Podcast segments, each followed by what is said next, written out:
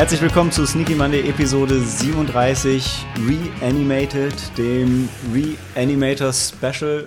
Mann, ey, jetzt Aufnahme, hast du das rote Licht nicht gesehen? Nein, die für Kinderschokolade, so. Wow. Komm, das, nimm- das, das, das, das Ja, lässt du ja, ja. drin, nicht rausschneiden. Alles. Ja, es ist an. Ja. Okay. Okay, wir brauchen noch Bier. Also. Ja, ihr seht schon, wir, wir sind nicht alleine und wir sind auch nicht in Frankfurt. Genau wie, genau wie letztes Jahr gibt es eine Sonderfolge von Chrissy. Chrissy? Sneaky Monday? Ja, genau, von dir. und Malte. Und ähm, ja, die Weihnachtsfeier läuft schon und wahrscheinlich kommen noch ein paar Mal mehr, ein paar Idioten zwischendurch reingelaufen. Tür zu. Äh, ja, nebenan läuft schon sehr weihnachtlich äh, das Lagerfeuer auf Netflix und obwohl es- Kaminfeuer. Ja, Kaminfeuer. Und obwohl es erst Viertel vor drei ist, haben wir schon ganz gegessen. Also verzeiht. Ich nicht. Verze bist du immer noch vegetarisch unterwegs eigentlich? Nein, ich habe äh, ich hab Schwein gegessen. Also verzeiht, wenn es ein bisschen träger wird. Wir sind auch noch nüchtern, bisher auf Kaffee. Aber ähm, ah, wie unser Gastgeber nicht müde wird zu erzählen, der vormals teuerste Kaffee der Welt. Gescha-Kaffee. Whatever. Jetzt immer noch, oder? Der, weil mit der zunehmenden Reife wird der Kaffee auch wieder wertvoller. Ja, wobei, sie haben ja gesagt, dass jetzt mehrere Leute diesen Kaffee produzieren und deshalb ist er nicht mehr so ähm, teuer, was auch immer. Naja, also wir wollten auf jeden Fall über Reanimator äh, reden. Wir haben vor Weihnachten die Trilogie gesehen. Ich komplett zum ersten Mal.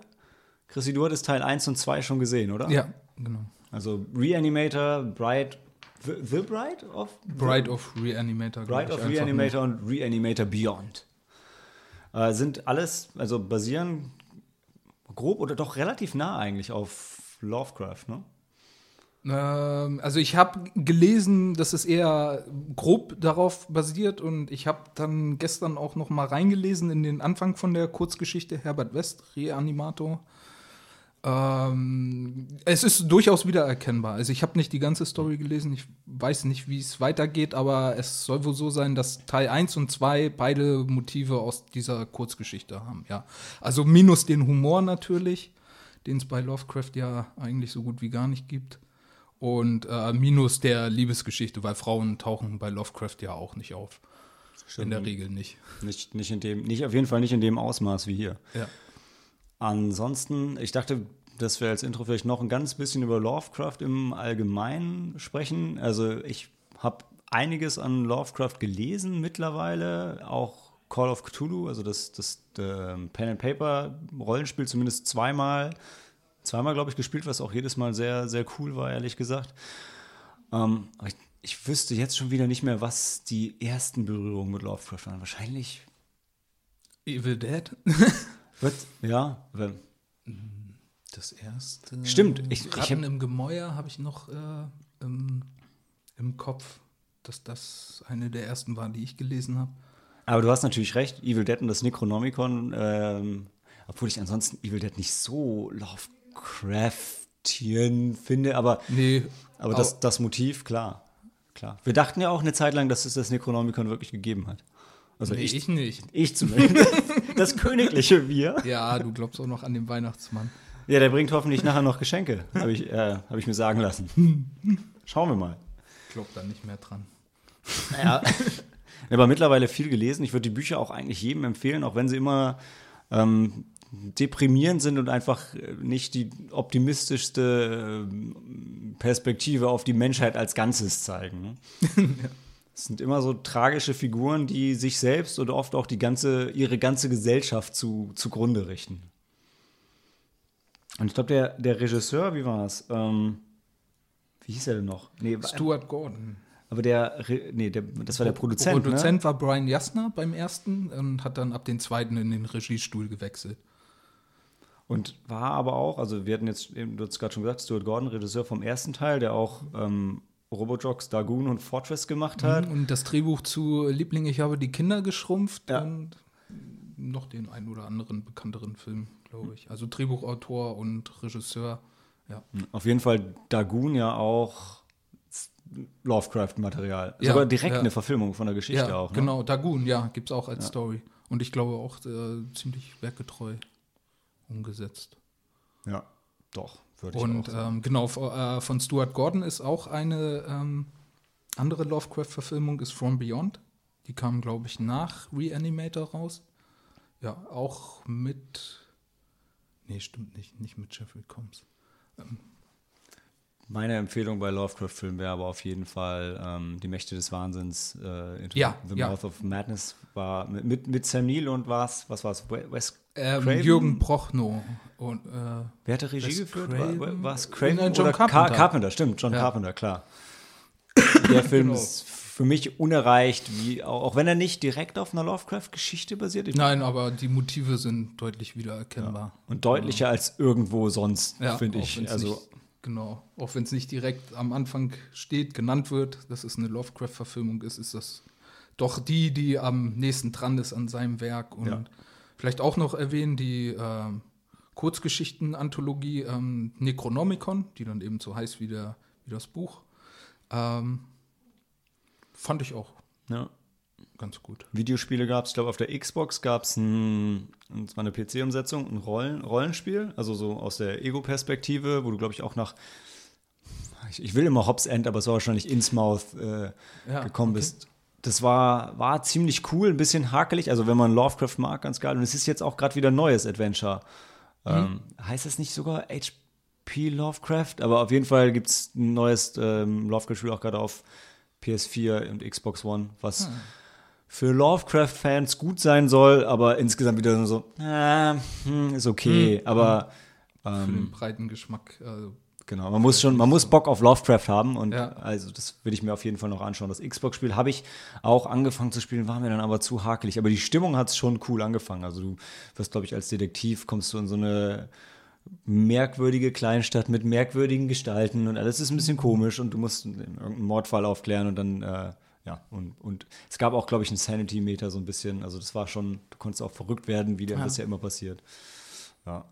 Und zum, zum Pen-and-Paper-Spiel steht und fällt natürlich mit dem Meister, aber Lovecraft bietet sich dafür halt schon an. Wenn, und es ist halt ganz cool, weil anders als jetzt bei ähm, Das Schwarze Auge oder Dungeons and Dragons, wo du halt schon Charaktere hast und die lieb gewinnst und denen viele, viele Abenteuer spielst, das ist bei den Lovecraft-Sachen in der Regel so, dass du ein Abenteuer spielst und es meistens nicht überlebst. Und wenn du es überlebst, dann ist dein Charakter so hinüber, dass er kein zweites Spiel mitmachen kann. Okay. Also das ist echt ziemlich cool und ähm, also wir haben das äh, gemeistert, hatte bei uns der Daniel, der auch bei Sneaky Monday dabei ist, der eigentlich nicht so der Horrorfan ist, aber doch so die Lovecraft-Motive echt gut eingefangen hat und du kriegst wirklich Schiss. Wir haben das gespielt bei uns im, im Heizungskeller einmal. Das war auch echt das passende Setting, auch wenn leider draußen die Sonne schien. Aber hey, so ist es halt mit, mit Rollenspielern. Ja? Da geht man eben in den Keller. Nee, aber ähm, also das, das Pen-and-Paper-Spiel, wenn jemand Bock hat, sich in die Regeln reinzulesen, würde ich das auch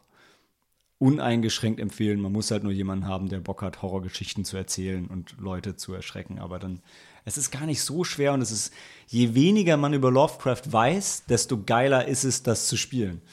Also, weil ich weiß, ich kenne mich ja schon so ein bisschen aus und dann war es immer, ja, da ist irgendwas und normalerweise bei Rollenspielen sagst du immer, okay, ich gucke mir das an und ich war immer schon so, nee, ich will das gar nicht wissen. Ich guck, nee, ich gehe da nicht hin. Weil du weißt genau, je mehr du dir den Scheiß anguckst, desto schlimmer geht's dir. Ähm, ja, hat mich auch nicht gerettet. Aber ja, ich glaube, das, das war so, im- so die wichtigsten Lovecraft-Sachen, oder?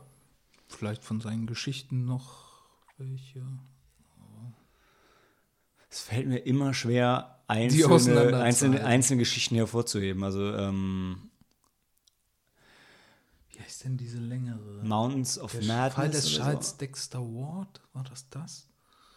The Thing on the Doorstep, Hm. wo das Arkham Asylum zum ersten Mal vorkommt, auch für die Batman-Fans interessant. Ja. Generell spielt viel in Arkham. Auch bei Reanimator taucht das Arkham, Arkham-Motiv ja. immer wieder auf, wenn auch nur als Name. Aber ja. Ansonsten gibt es zu Batman auch keine Verbindung. Ich glaube, die haben wirklich nur den Arkham-Namen genommen, der aber ja gut passt, um Ja. die Supervillains da einzusperren. Ne? Gut. Dann würde ich sagen, hole ich mir das erste Bier und wir sehen uns gleich wieder zu Reanimator. Oder wie in Deutsch heißt, der Reanimator.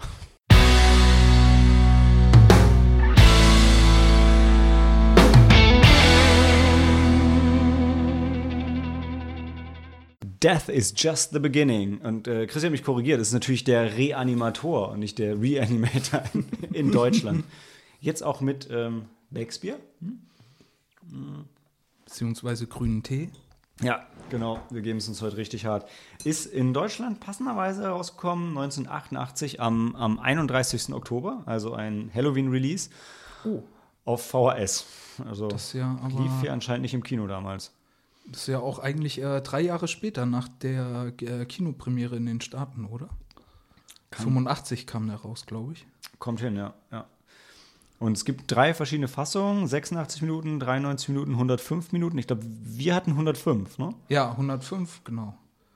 Und vor kurzem lief in Bremen im Rahmen einer der Weird Experience der erste Teil in der normalen, regulären Kinofassung von 86 Minuten, die sich, muss ich sagen, ja doch etwas flotter angefühlt hat. Ähm, aber nichtsdestotrotz sind bei der Langfassung auch noch ein paar interessante Szenen dazugekommen, die sonst in der normalen Kinofassung un komplett gefehlt haben oder untergegangen sind. Genau, geschaut haben wir, jetzt habe ich den Namen vom Label wieder vergessen, ähm, aber geschaut haben wir die äh, ganzen Filme in so einer neuen Reanimator-Box, in so einem schönen VHS-Design. Ähm, Würde ich auch eigentlich jedem empfehlen. Also wenn man Lust auf die Filme hat, ist das wahrscheinlich die eine, eine er, erschwingliche und sehr gute Version mit auch durchaus noch vielen Extras dabei, verschiedenen Schnittfassungen. Also schönes, sehr schönes Paket. Ja, sehr lohnenswert auf jeden Fall. Ähm, ja, Regie ist Stuart Gordon, hatten wir auch schon erwähnt, der dann äh, weitergemacht hat mit so Klassikern wie, äh, ich, ich dachte immer, was, wie was? Ich dachte immer, er heißt Dagon, aber sie haben tatsächlich Dagon gesagt, ne? Also Dagon, einfach ja, Englisch ich. ausgesprochen. Ja. Vielleicht haben sie auch selber keine Ahnung. Ähm, Möglich. Robot Jocks, das war so ein Battle, war das eine, hat das die Battle Mac Lizenz gehabt sogar? Das Oder- weiß ich nicht. Boah, ich hab's irgendwann mal im Fernsehen gesehen, glaube ich. Und Fortress, The Fortress, das war auch so ja, ein auch so ein 80er Sci-Fi-Action. mit Christopher Dings. Lambert in der Hauptrolle. Uh, Ja. dem Highlander. Das war noch einer von Stuart Gordons teureren Filmen, glaube ich, die er.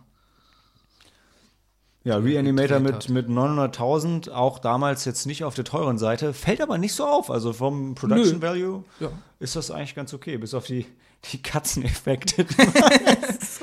Weil ich da überlegt habe, ob die nicht absichtlich so schlecht sind. Komm, kommen wir vielleicht gleich dazu, wenn, Ja. wenn, wir, wenn wir auf die Szene eingehen. Ähm, schauen wir nochmal, worum es ging. Also ich muss gerade nochmal die Namen auseinanderkriegen. Wer ist denn unsere, ist unsere Hauptfigur der Dan Kane oder? Ja, ne? genau, Bruce Abbott.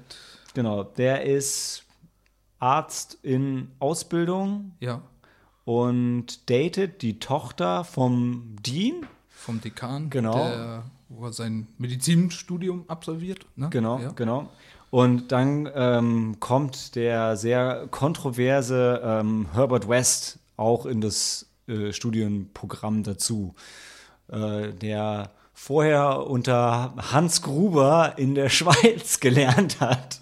Nee, war Hans Gruber nicht der Name von seinem Professor da ja, in genau. der Schweiz? Genau, ich dachte, Ja. unter Hans Gruber. Also Hans Ach Gruber so, war ja, sein, äh, unter ne? den Namen dachte ich Und, gerade. ja, ja. aber überhaupt le leider keine Verbindung zu Die Hard ansonsten. Aber Ja, weiß man nicht, oder? Ich meine, es ist schon recht auffällig, dass der Name dann drei Jahre später, glaube ich, Die Hard ist von 88 oder so, 87. ja, in Ja, ähm, genau, taucht dann auch der Name Hans Gruber wieder auf.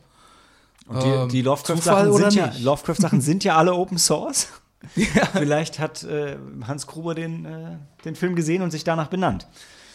Ähm, nee, also, und ähm, ja, Herbert West hat halt, ich glaube, Herbert West wird uns ja auch schon gezeigt. Also, wir sehen tatsächlich, die, die Intro-Szene fast ist in, in der Schweiz, auch in, in tatsächlich gar nicht so schlechtem Deutsch, wie der ähm, Hans Gruber halt von Herbert West so eine grün leuchtende Flüssigkeit gespritzt kriegt, nachdem er einen Herzinfarkt oder so hatte. Und dann, obwohl er eigentlich schon tot war, wieder aufsteht und dann sind ihm die Augen ausgeplatzt oder hat er sie sich selber ausgedrückt? Nein, es, ich würde sagen, sie sind ihm ausge, äh, ausgelaufen, ja. Äh, Ausgespritzt. Ja. Also es fängt halt mit so einer richtig schönen Gore-Szene an, damit man weiß, äh, was, jetzt, was jetzt folgt. Äh, und ja, und an das spitzt sich dann so ein bisschen zu, der, also der ähm, Dan Kane hat nicht so viel Kohle und sucht einen neuen Mitbewohner und der Herbert West zieht dann bei ihm ein. Und da gibt es diese erste geile Szene da mit der Katze, ja, wo, wo er und äh, die Tochter vom Dean halt am, am, am Rumschmusen sind und werden immer wieder von dieser Katze gestört, die aufs Bett springt. Und man kann sich halt direkt vorstellen, wie der Typ neben der Kamera steht und die Katze einfach ins Bild schmeißt, weil sie kommt ja gefühlt mit Sie dem sind nicht gesprungen aus, sondern wirklich geworfen. sie, genau, sie springt halt mit dem Hintern zuerst aufs Bett mehrmals. Ja. Äh, das war ja sehr, sehr unfreiwillig komisch. Ähm, und dann gibt es so ein paar Intrigen. Wie ist es dann? Der, dann ist noch der, der Kollege vom Dr. Hill, ja. Dean, der, der ähm, Ausbilder ist es auch, ne? Ja, auch ein Professor, ein Lehrender, genau, und ein wahrscheinlich angesehener Facharzt der Pathologie. Das, das klingt geil, wenn man das so hochtrabend schreibt. der Film schon, hat schon so ein bisschen so einen Trash-Faktor, ne? Also der hat auch Bock auf die Tochter vom Dean und äh, kann auch wohl so ein bisschen hypnotisieren. Ja, ja. Und er versucht den Dean halt dahingehend zu beeinflussen, dass er, ähm, dass er den, äh, den Dan nicht mehr unterstützt und gleichzeitig spitzt es sich so ein bisschen zu, dass der Dan in die, in die Experimente von, von Herbert West damit reingezogen wird. Anfangs noch widerwillig, aber dann macht er doch sehr bereitwillig mit und ist doch irgendwie engagiert. Gesagt, die Experimente von Herbert West. Ja, genau, wir haben ja am Anfang gesagt, also man sieht auch eine, die Eröffnungsszene, wo Dan vorgestellt wird, wird uns auch gezeigt, dass er versucht, jemanden, äh, eine ältere, sehr korpulente Frau wiederzubeleben. Und er ist jemand, der nicht aufgeben will, der einfach immer weitermachen will, dem alles dran setzt, jemanden wiederzubeleben. Deshalb kommen ihm dann natürlich diese Experimente. Ja, was macht Herbert West? Er hat ein Serum, wo eigentlich in dem Film gar nicht gezeigt wird, wie er es herstellt. Er hat einfach Nein, ein paar Fläschchen mit so grün leuchtendem Zeug und wenn man das Toten spritzt, dann leben die wieder. Ja, logisch. So mehr oder weniger. Ja. So Lovecraft-mäßig schreien die halt rum, kommen nicht mehr ganz ja, klar. und- irgendwie wahnsinnig zombie-mäßig, kann man auch sagen, ja. aber aggressiv. Ne? Also Ja. nicht so ähm, Nicht- ruhig, sondern total wahnsinnig spastisch. Und also gefühlt beschränken sie ihre Experimente auch darauf, einfach irgendwas Totes damit zu injizieren. Also es ist nicht, dass da irgendwie wissenschaftlich rangegangen wird, sondern ey, ist tot, komm, wir spritzen ihm das. Und dann kommt halt, im, kommt halt der Gedanke, ey, Warum funktioniert es nicht? Weil die Leichen nicht frisch genug sind. Also Natürlich. brauchen sie frischere Leichen. Zum Glück arbeiten sie beide im Krankenhaus. Naja, Den Rest kann man sich denken. Genau, ich glaube, wir müssen nicht die, die, die ganze Story spoilen, aber ähm, es gibt noch, es geht gore-mäßig noch echt sehr, sehr, sehr gut zur Sache. Ja. Ja, der Film hat einen äh, eher langsamen Aufbau, fast so wie ein klassischer Horrorfilm oder wie allgemein Horrorfilm in den 80er Jahren. Und, aber es wird dann doch zunehmend absurder, das Geschehen, und auch immer ein bisschen blutiger. Und äh, zum Ende hin hat man dann wirklich ein wunderbar absurdes Finale, was so ein bisschen auch die Splatter-Orgien dann später in Braindead vorweg nimmt oder ja schon den Weg in die Richtung einschlägt. Ja. Also es steigert sich wirklich konstant, aber es ist auch vorher nicht langweilig. Man fragt sich zwar Nein. vielleicht so ein bisschen, worauf dieser. Quatsch eigentlich hinausläuft, ähm, aber und vor allem, also und es ist auch die ganze Zeit, es hat immer so einen, so einen sehr, sehr absurden Humor. Also gerade Her Herbert West wird halt einfach ganz fantastisch gespielt von dem, ähm, na, wie hieß er denn? Jeffrey Jeffrey Combs. Der glaube ich auch, hat, war er das, der bei, hat er nicht bei Deep Space Nine auch mitgespielt oder so? Ich, Das, das habe ich nicht wirklich verfolgt. der, äh, der spielt es auf jeden Fall ganz, ähm, ganz, ganz fantastisch. Und du fragst dich einfach die ganze Zeit nur, wie kann denn so jemand da in der Pathologie arbeiten, wenn er die Leute schon immer so komisch anguckt und so, als ob er mega Bock hat, gleich ihre, ihre Leiche zu flattern. Also es, es ist wirklich herrlich absurd und man guckt ihm einfach gerne dabei zu, wie er seinen Quatsch macht. Ja. Ich gucke jetzt gerade nochmal. Ich meine, jetzt sind wir leider nur zu zweit. Da ist er.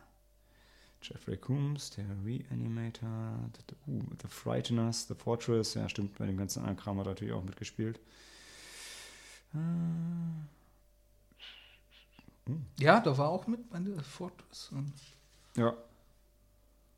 Aber nicht. Doch. Was? Ne, Star Trek, Star Trek. Ach, ist das spannend, mir dabei zuzuhören, wie ich ähm, live und mit dem Handy recherchiere. Lassen wir es einfach so stehen, dass er, dass er ein ganz cooler Schauspieler ist und dass er versteht. Ja, genau, hier ist er. Nee, nur eine, eine Folge Voyager. Deep Space Nine, genau. Da hat er mitgespielt. Ah, okay. Ähm, nee, also macht super viel Spaß mit den Zweien. Es gibt, wir haben ja schon gesagt, Blood, Gore. Es gibt auch ein bisschen Sex, ja. Also die Jo. Tochter vom Dean, Jo. schnucklig. Ja. Und ja, zumindest der, der erste nimmt sich noch auch relativ ernst. Also er hat diesen absurden Humor, aber durchaus auch noch so ein paar Horrorszenen. Es gibt auch Drama, ja, und so die Figur vom Dan Kane ist ja glaub- auch tragisch angelegt. Schon, also ich habe am Anfang, äh, am Ende, da hatte ich doch ein bisschen Mitleid. Ja, schon, aber insgesamt, also ich glaube ich nicht so von irgendjemandem Albträume kriegt. Also es kann sich jeder Nein. locker angucken. Außer wenn man wirklich mit Blood and Gore überhaupt nicht klarkommt, dann gibt es halt so ein paar Gewaltspitzen, die vielleicht schwierig sind, aber eigentlich ist es ein Familienhorrorfilm. ja. bis, auf, bis auf das Blut halt. Ähm, und ist auch der einzige Film, der, der halt auch bei den Kritikern gut ankommt. Ne? Also Rotten Tomatoes 95 bei den Fans, 82 bei der Audience. Da Ich hatte dann auch noch äh, gehört im Making of äh, tatsächlich äh, Kritikerpreis in Cannes.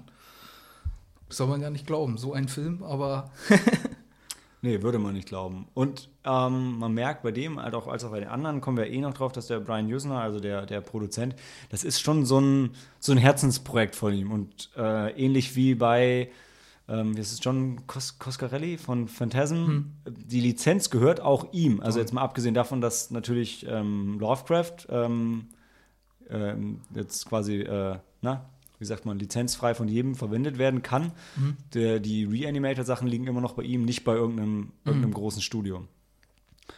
Ähm, ja.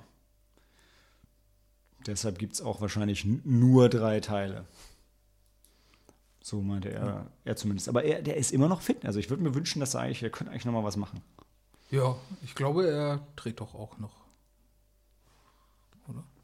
Ich glaube, ich beide. mein, äh, aber- Stu, Stu, äh, ähm, St- Jetzt habe ich es auch vergessen. Stuart Gordon und Brian Usner sind beide noch aktiv. Gut, ansonsten Reanimator, würde ich sagen, ist schon, mm, schon der beste Film der Trilogie. Auch wenn Teil 2 mir auch sehr gut gefallen hat. Hat auch seine Momente. äh, ja. Wolltest du noch was zum ersten sagen? Sonst würde ich sagen, gehen wir in die Pause und machen weiter mit dem zweiten. Hm, wird jetzt auch nicht sein. Kommen wir sonst später nochmal zu. Also dann sehen wir uns Ja. gleich wieder zu Bride of Reanimator.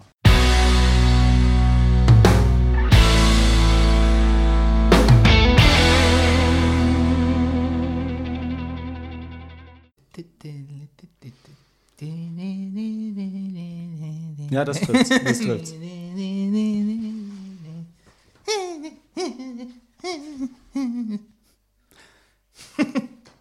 Till Death Do Us Part, Bride of Reanimator. Genau, und Chrissy wollte noch die, die Musik erwähnen. Also der Reanimator hat ein klassisches Thema, was fast, also ist jetzt nicht so eingängig wie Halloween, aber schon gut und man erkennt es auch wieder. Ja, ähm, genau, der, äh, das, der, ah.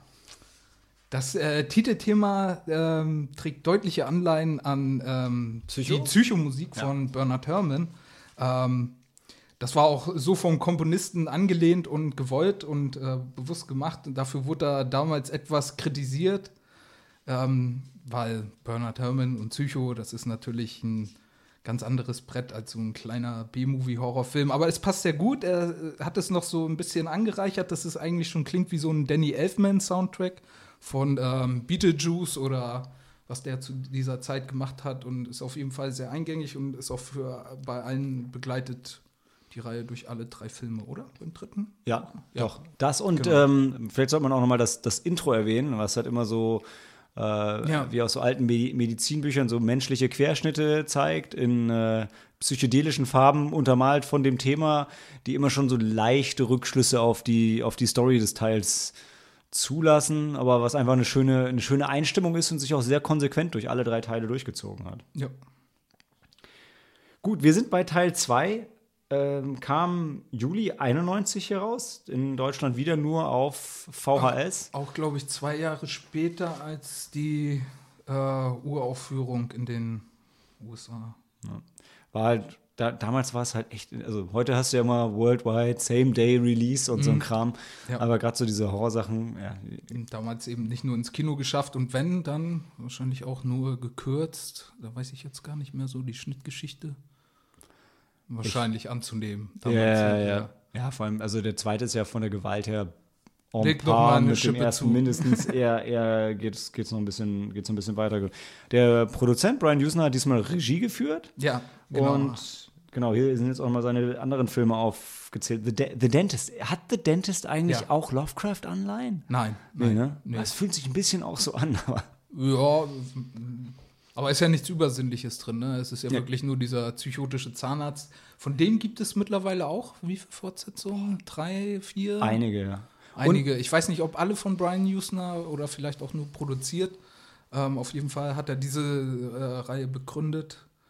Und was, was ich geil finde, äh, keine Ahnung, ob es tatsächlich irgendwann kommt, aber zumindest auf IMDb wird als sein, eines seiner upcoming Projects auch immer noch ähm, Plastic Surgeon angegeben. Okay. Was ich halt ziemlich geil finde, zwischen dem Reanimator, dem Dentist und Plastic Surgeon. Das ist schon so ein Muster, was sich erkennen lässt, ja.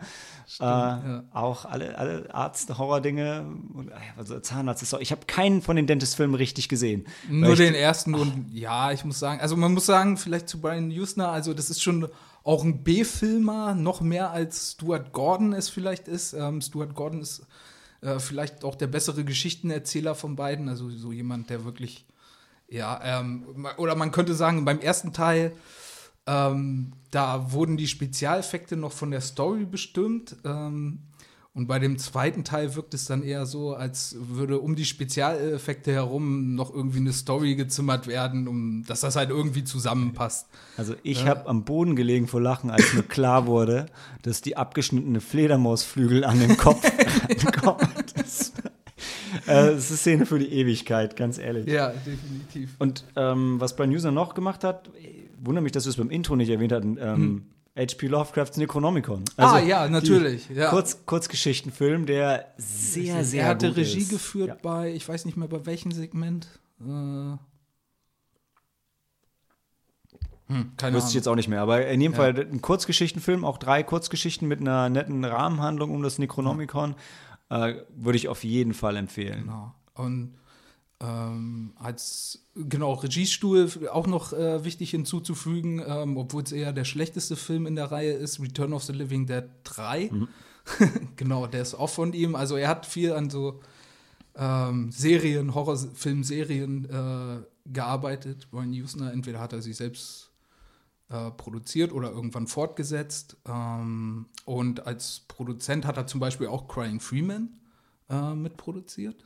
Ein vielleicht der Film, der am meisten so heraussticht in seinem Werk von der Qualität. Also Brian Usner ist sowas wie Roger Corman in den 60ern und 70er Jahren. Das ist Brian Usner in den 80ern und 90ern. Also B-Movie durch und durch, aber er lebt das und er auch mit ähm, Ausreichend Erfolg, um nicht zu sterben. Ne? ja, genau. Ich glaube, Crying Freeman ist eine Manga-Verfilmung, wenn ich das richtig Ja. in Erinnerung habe. Ein Ja. Actionfilm. Ähm, so geht, da es eine Manga-Verfilmung ist, halt so ein bisschen Richtung Asien, ähm, aber ohne jetzt so. Richtung Hongkong Action Genau, genau.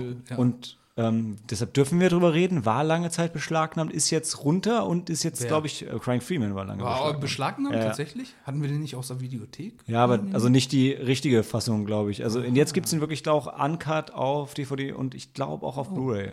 Oh. Äh, könnte man sich, könnte man sich auch noch mal geben, weil ich habe ihn auch seit unserer Videothekenzeit damals nicht mehr gesehen. Ja. Und habe ihn aber als okay in Erinnerung. Ich mochte den sehr gerne, ja. Und Ja. ich habe ihn danach auch noch ein, vielleicht ein, zwei Mal gesehen. Also ich fand den schon gut.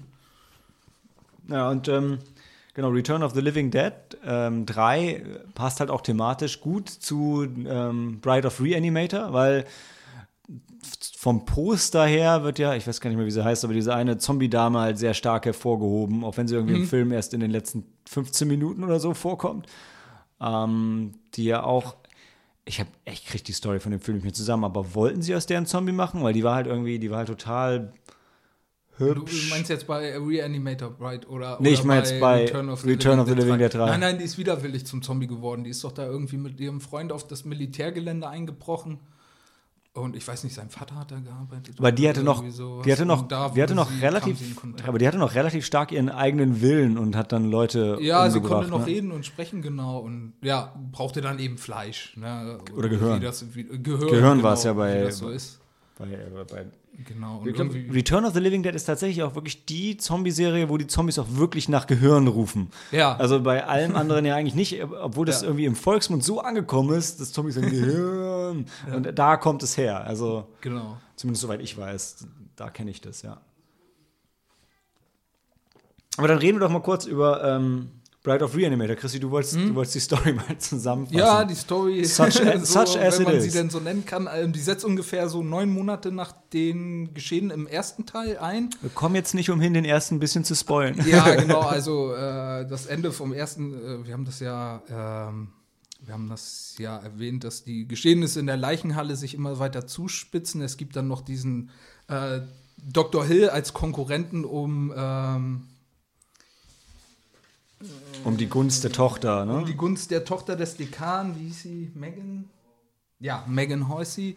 Genau, und es kommt dann eben dazu, der Vater von Megan, ähm, der stirbt natürlich, wird zum Leben erweckt und äh, daraufhin äh, Dr. Hill, erst denkt man, dass Dr. West der Antagonist des Filmes ist, aber dann kommt doch Dr. Hill aus dem Hintergrund und ähm, die beiden kämpfen dann auch miteinander, beziehungsweise Dr. West äh, enthauptet ihn dann, tötet ihn, erweckt ihn natürlich wieder zum Leben, was vielleicht keine so gute Idee ist. Und ähm, ja, er entführt dann auch Megan und dann können wir eigentlich auch, oder sollten wir verraten, dass sie dann stirbt im Verlauf des Haben jetzt ja. Finales. Und beziehungsweise es sieht so aus, als würde sie Dan noch mal wieder erwecken mit dem Serum, ähm, was natürlich aber auch keine schlechte Idee ist. Ähm, Eine schlechte. äh, Idee. eine schlechte Idee ist, genau.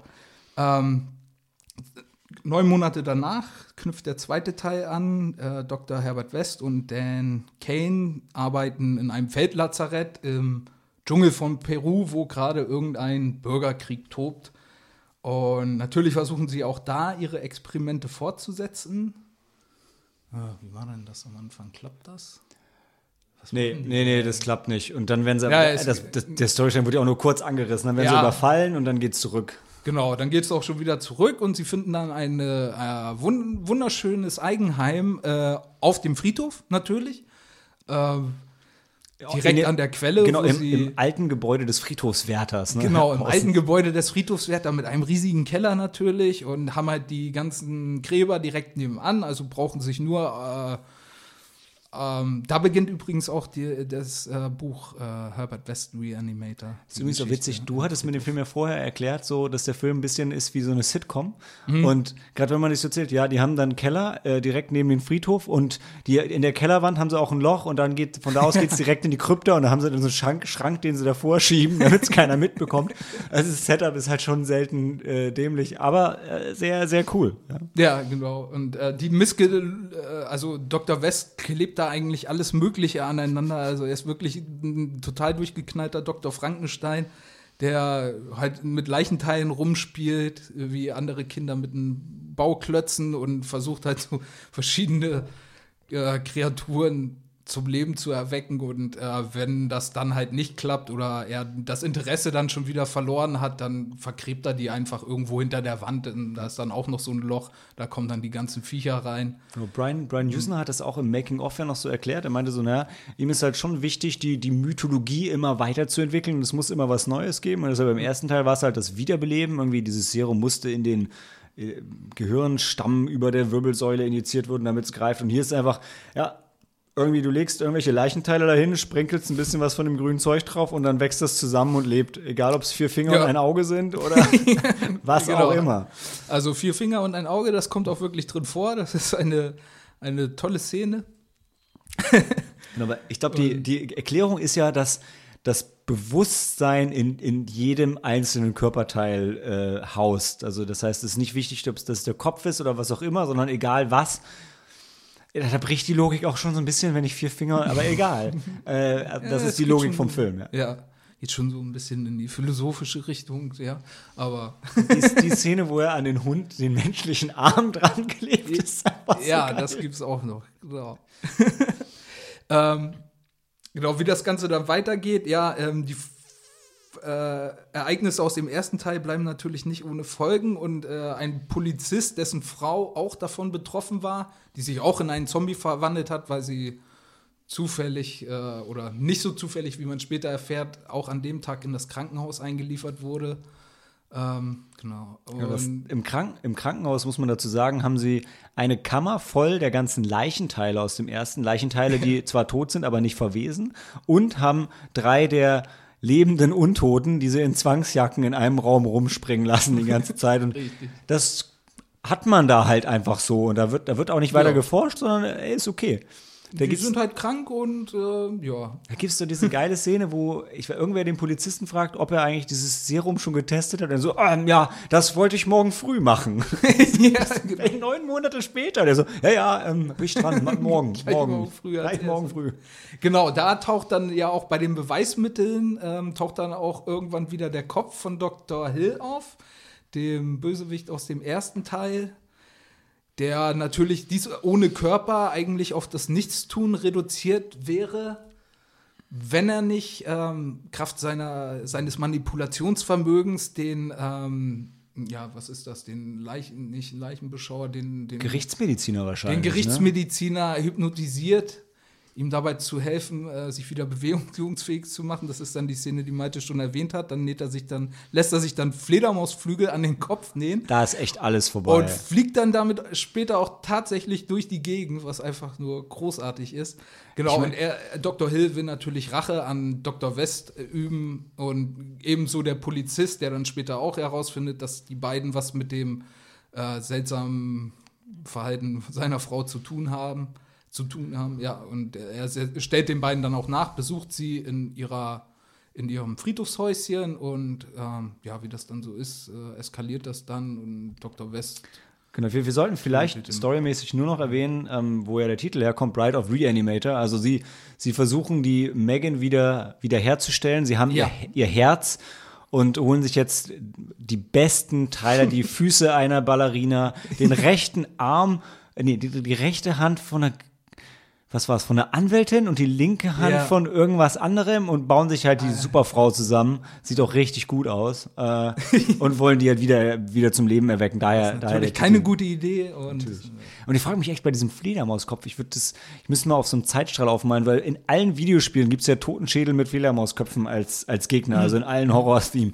Ja, Aber ich glaube, da war schon wahrscheinlich das ein oder andere Spiel vor dem Film da. Ja, Ähm, denke ich auch. Aber es ist auf jeden Fall sehr schön, das mal auf der großen Leinwand ernsthaft zu sehen. Vor allem, es ist einfach so herrlich, weil an irgendeiner Stelle wird halt diese Fledermaus wieder belebt und dann seziert er die halt.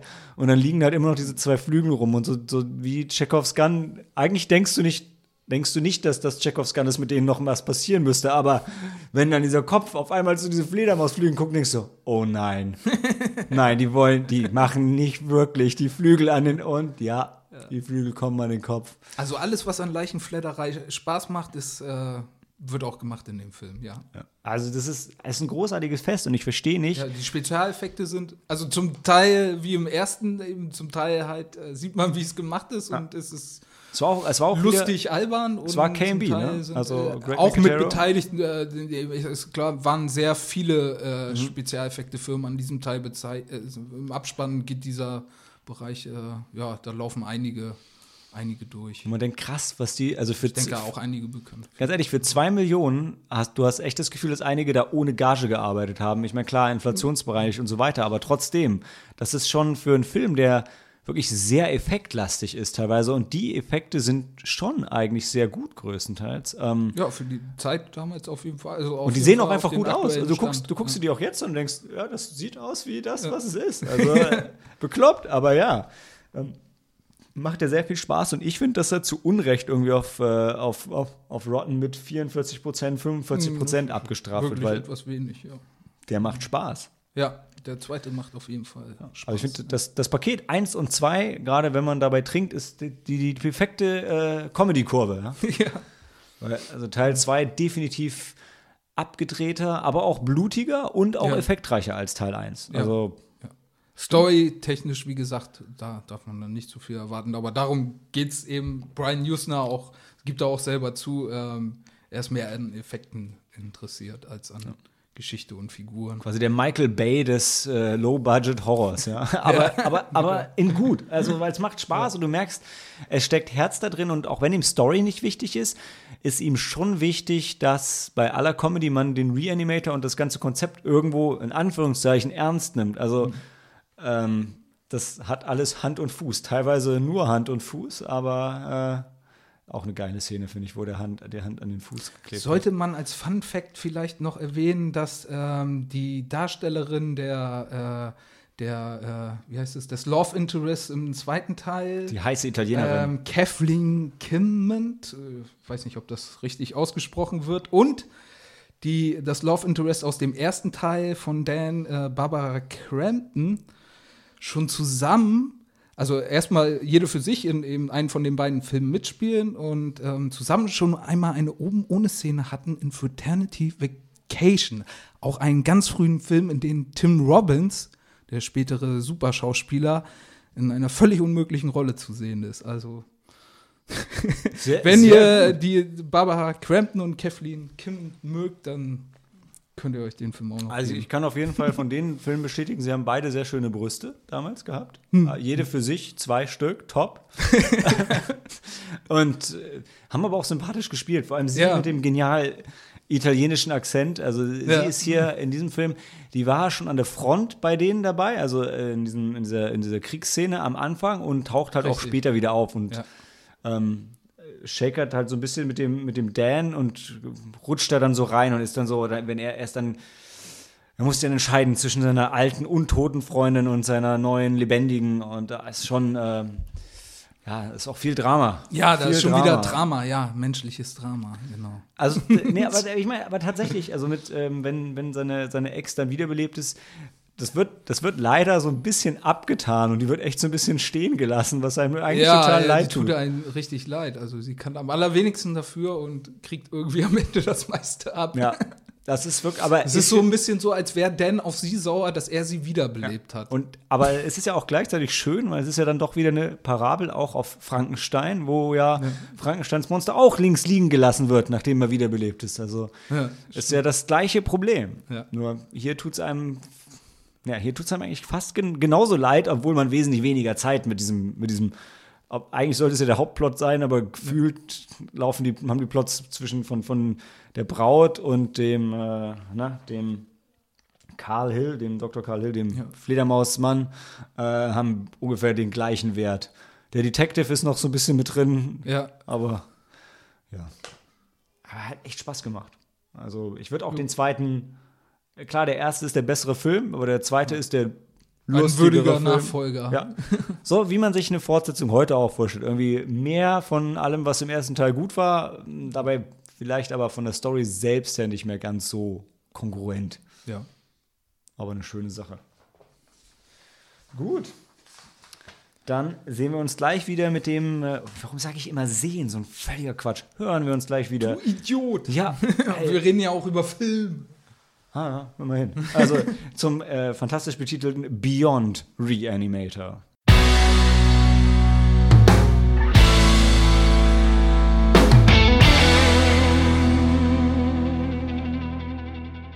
Inject Life into the Dead. Äh, Beyond Reanimator, der, der krönende Abschluss der Reanimator-Trilogie. Naja, krönt. Der Abschluss der Reanimator-Trilogie. Oder der Anfang einer Ja. längeren Reihe. Ähm, ich weiß auch nicht. Also auf Rotten Tomatoes sch schneidet er genauso ab wie Teil 2, sogar einen Tick besser bei den Kritikern. Ähm, Beim Publikum dafür nicht so gut, ja, würde ich jetzt äh, auch, also er fällt schon stark ab zu Teil 2. ja.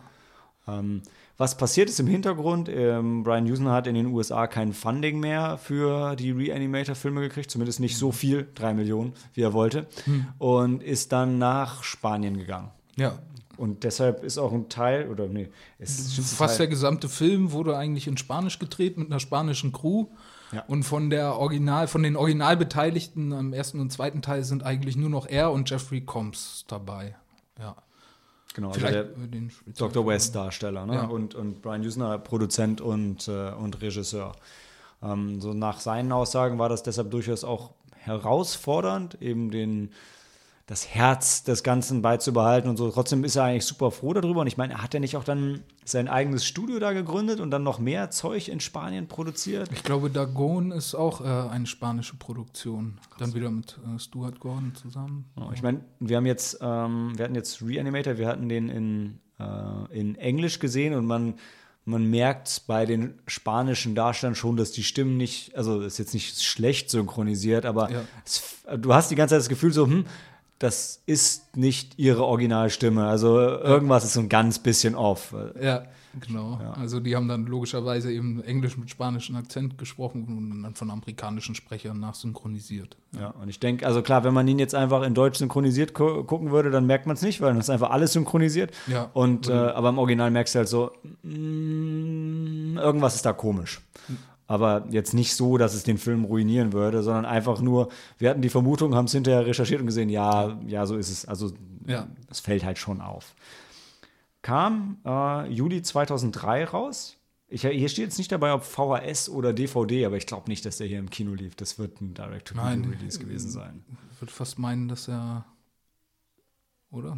Ah, Beziehungsweise vielleicht, aber war, war 2003, wahrscheinlich würde dann hier schon auf Fantasy Filmfest und so irgendwie ähm, gelaufen sein, was ja dann einem limitierten Kino-Release irgendwo entspricht. Aber äh, gehen wir mal auf die Story ein. Ähm, wie, wie ist es denn im Film? Also, was auf jeden Fall passiert ist, ist, Dr. Herbert West ist irgendwann dann festgenagelt worden und äh, ins Gefängnis geschickt. Und im, im Film, ist er im Film auch in einem Gefängnis in Spanien oder ist es da Mexiko? Bin mir da gerade nicht so sicher. ich auch nicht. Oder ob es vielleicht so sogar ein ähm, Oder ob es gar nicht erwähnt wird. amerikanisches Gefängnis ist an der Nähe der Grenze oder man, man weiß es nicht so genau. Auf jeden Fall ist er im Knast. Ja, auf jeden Fall ist, also, und das ist natürlich, natürlich ist ein korruptes Gefängnis und, äh, aber ähm, er schafft es trotzdem auch unter diesen widrigen Bedingungen seine Experimente fortzuführen und hat äh, ein ganz tolles neues Gimmick, denn er hat gemerkt, das Wiederbeleben funktioniert nicht so richtig und es liegt nicht daran, wie frisch die Leichen sind, weil er hat die frischesten Leichen wiederbelebt und es äh, lief nicht gut. Nein, was fehlt, ist die Seele oder im Film wird es irgendwie anders genannt, aber auf jeden Fall wird er, es wird dann demonstriert anhand von einer Ratte mit äh, einer abstrusen Konstruktion in seiner Gefängniszelle, schafft er es, die Lebensseelen-Essenz von einer Ratte in so einer Glühbirne zu speichern und sagt, die ist auch ähm, trans-species applicable, also er braucht nur irgendeines, was von diesem Seelenzeug, um das dann irgendjemandem anders zu injizieren und dann würden sie quasi ihre, ihr Bewusstsein behalten, auch nach dem Tod. Und ähm, dann, es ist der Dr. Howard Phillips, oder? Der sich dahin versetzen lässt. Ja. Genau. Ähm, Howard Phillips, HP. Ne? ja. Ja, das ist mir gar nicht aufgefallen übrigens, ne? Diese leichte Lovecraft-Touch an der Stelle. Ja. Äh, genau, lässt sich dahin versetzen und ähm, man als, als Arzt in das Gefängnis und man erfährt dann relativ schnell, dass er das nicht einfach so gemacht hat, sondern eben, weil er jetzt Fan von Dr. Herbert West ist, beziehungsweise es gibt so eine Intro-Szene, wo man ihn sieht als kleinen Jungen und seine Schwester wird, glaube ich, von einem Untoten umgebracht und dann, Ja. dann wird Dr. Herbert West abgeführt. Das ist Ist auch gleich die beste Szene im ganzen Film eigentlich schon zu Anfang. Ähm, dieser Untote, dem fehlt nämlich der Unterkiefer. Und, äh, aber die Zunge ist noch da und er versucht dann aus einer Tüte Milch zu trinken. So kann man sich vielleicht vorstellen, wie das aussieht. Und das Lustige ist, dann kommt äh, äh, der Polizist, äh, ein Polizist taucht auf und ähm, ist aber schon zu spät. Das Mädchen ist tot. Auf jeden Fall sieht er den Zombie und schießt aber erstmal auf die Milchtüte und Ja, nicht und- auf den Zombie. Und lasst euch nicht davon einlullen, weil das ist tatsächlich auch die Szene, die sich am ehesten nach High Budget anfühlt, die wirklich Ja. auf, auf quasi Hollywood-Niveau produziert ist. Das Ganze im Gefängnis fällt dann schon ein bisschen ab vom Ja, Production später die Value. Spezialeffekte n- sind auch eher zurückgeschraubt im Vergleich zum, zum ersten und zweiten Teil. Also wieder weniger, vielleicht auch au- aufgrund des Budgets. Ja, Er hat ja vor allem gesagt, auch im Interview, dass er einfach keine guten Effektleute in Spanien in dem Ja. Ausmaß gefunden hat.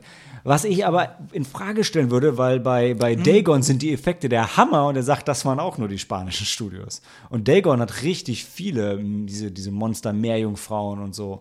Aber er meinte, glaube ich, in Spanien, man kriegt es, man kriegt es, aber dann ist es halt richtig, richtig teuer. Und da wird die drei. Millionen ja einfach nicht Ja. gereicht haben. ja. Aber die Special Effects Firma FAX, also FAX, der Name ist zu geil. Ähm, ja, also in jedem Fall, also der Dr. Howard Phillips hat als kleiner Junge gesehen, ähm, was äh, Dr. West kann und ist deshalb jetzt dahin gekommen, um eben mit ihm diese Experimente im Gefängnis fortzusetzen. Dann gibt es noch die sexy Reporterin, die da rumläuft und gleichzeitig mit Howard Phillips anbandelt und da äh, rein verwickelt wird. Ähm, und eine sexy Krankenschwester, die man auch noch oben ohne sieht. Das Die war eigentlich mit war dem Ganzen wichtig. nichts weiter zu tun hat, aber immer mal wieder ins Bild gerückt wird. Ja, um dann kurz vor Ende nochmal ausgezogen zu werden, Ja. because of reasons. Äh, Yes.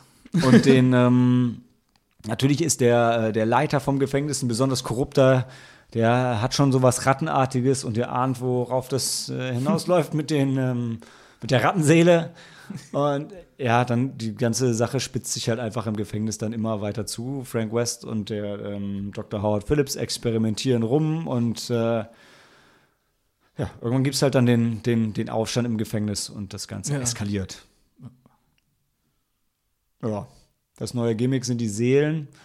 Ähm, Dr. Herbert West immer noch cool, aber es fehlt halt, also die, die, der Comedy-Teil kommt nicht so gut rüber, weil das Witzige war ja gerade immer, dass er als Arzt halt in diesem normalen Krankenhaus-Setting war Ja. und da überhaupt nicht reingepasst hat. Und im, im Gefängnis ist es so, da sind halt alle anderen noch ein bisschen irrer als er. Und, und er läuft eigentlich wirklich so als der gefühlt Normale darum und du hast fast ein bisschen Angst, dass er einfach irgendwann zusammengeschlagen wird, weil er halt echt auch nicht so furchteinflößend ist als Person. So, ne? da, da, da fehlt einfach was. Und auch die Handlung. Ja, spielt halt die ganze Zeit im Gefängnis und Das, das Setting gibt dann nicht mehr so viel her. Du hast schon gesagt, die Effekte sind nicht so da. So blutig war er auch nicht mehr, oder? nee, ja, ist zumindest nicht so präsent. Also, es ist, es war so ein bisschen, es war ein schönes Wiedersehen mit äh, Dr. West, denke ich, gerade wenn man das wirklich zeitlich mitgemacht hat. Jetzt war ja auch zwischen, ja, wann war Teil 2, war 91, Ja, das war 14 Jahre. 15 2003, ja. Ähm, er sieht auch immer noch fast genauso aus. Ja. Also, er ist echt kaum gealtert. Ähm, aber der dritte Teil ist, den guckt man, den nimmt man noch so mit, würde ich sagen. Aber eigentlich sind es, Teil er 1 hätte eigentlich schon gar nicht mehr Not getan, aber er, ja, vielleicht wurde er mit dem Gedanken gedreht, dass daraus doch noch mal eine größere, längere Serie werden könnte, wie Hellraiser oder dergleichen. Ähm, dafür hat es dann doch nicht ganz gereicht. Die Filme, auch die ersten beiden, die kamen zwar gut an, aber super erfolgreich waren die dann eben auch nicht. Und so hat sich das, den, die Reihe, wir haben jetzt 2018, also 15 Jahre auch nach dem dritten Teil, ist jetzt kein neuer mehr rausgekommen. Also würde mal behaupten, ist, vielleicht gibt es am ehesten noch mal ein Remake vom ersten Teil, aber ob die Reihe so noch fortgesetzt wird mit Brian Usner als Produzent oder Regisseur, ja, ist offen. Ja. Vielleicht gibt es da andere Infos noch im Netz, aber ist da nichts Auch nicht, bekannt. nicht, dass ich wüsste. Nee. Ich denke, was bleibt, ist äh, auf jeden Fall das Motiv und das, besonders das Plakat von Teil 1, was einfach Ja. immer überall auftaucht und was man auf jeden Fall als Horrorfan schon zwölfmal gesehen hat, auch wenn man den Film nicht kennt. Das, das Thema, ja, das Reanimator-Thema und äh, ansonsten Teil 1 und 2, die man sich anschauen sollte und Teil 3, den man dann noch so mitnimmt. Ja, Und ja, wie, da, von daher die bei der DVD-Box oder bei der Blu-ray-Box natürlich ähm, ist er mit dabei, dann guckt man den halt auch und hat ihn dann auch gesehen und dann hat man alles gesehen und dann ist gut. Ähm, aber ansonsten reichen Teil 1 und 2, dann kann man Teil 3 auch, ja. könnte man auch sein lassen.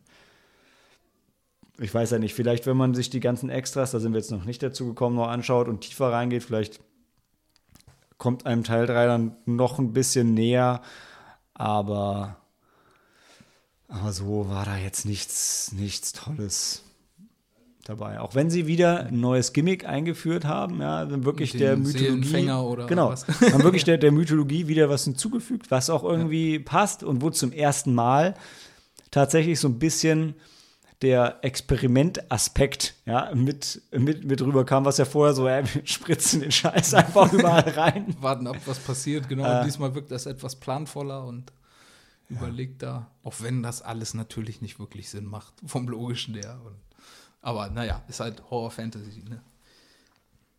Ja. Haben wir eigentlich alles Wichtige gesagt, oder? Hast du noch was? Ja, es gibt noch ein paar interessante Crossovers, glaube ich, äh, als Comic. ne, da gibt es nur, ähm, äh, wer war das? Es gab Evil, äh, äh, Army of Darkness ge äh, gegen Genau, Ash. War, war, war es Reanimator versus Evil Dead oder Ash versus Reanimator? Irgendwas in der Richtung. Aber das Ja. Crossover sah, ich habe es noch nicht gelesen, aber die, die Cover sind mir schon öfter über den Weg gelaufen. Das sieht ehrlich gesagt ziemlich geil aus. Ähm, genau, was er noch erwähnt hatte, dass er auch schon mit Don Coscarelli tatsächlich mal gesprochen hat und sie überlegt haben, einen Crossover von ähm, Reanimator und Phantasm zu machen. Uh. äh, wo was, also erstmal ist ja die Phantasm-Serie jetzt wohl ohne den Tallman halt wirklich, wirklich vorbei. Ja, können wir Ähm. nur nochmal starten, neu starten. Und ich weiß noch nicht, ob die zwei so gut zusammengepasst hätten. Ja. Wie Aber das? interessant eigentlich nur vor, oder vor allem natürlich deshalb, weil ähm, unsere Sneaky Monday Sonderfolge zu Phantasm, die wir genau vor einem Jahr aufgenommen haben heute, äh, wunderbar hiermit zusammengefügt wird, weil die zwei tatsächlich darüber gesprochen haben oder beide sagen, hey, das sind unsere eigenen Franchises, die, die gehören nur Ja. uns, die gehören keinem Studio und Ja, wer weiß, wer weiß. Man soll niemals nie sagen. Nee, und ich meine, ähm, der äh, Jeffrey Combs lebt, glaube ich, auch noch. Das heißt, Ja. ähm, Reanimator, der sieht wahrscheinlich wie Michael J. Fox, altert er nicht. Wahrscheinlich, ja. Und wer weiß, vielleicht hören wir noch mal was davon. Ja, schön wär's. Ja. Gut. Dann gehen wir jetzt rüber, packen Geschenke aus. Und für euch, äh, ich komme wahrscheinlich noch dazu, das Recht zu schneiden. Also nochmal nachträglich ein frohes Fest und guten Rutsch ins neue. Jahr. Handy aus und Film ab.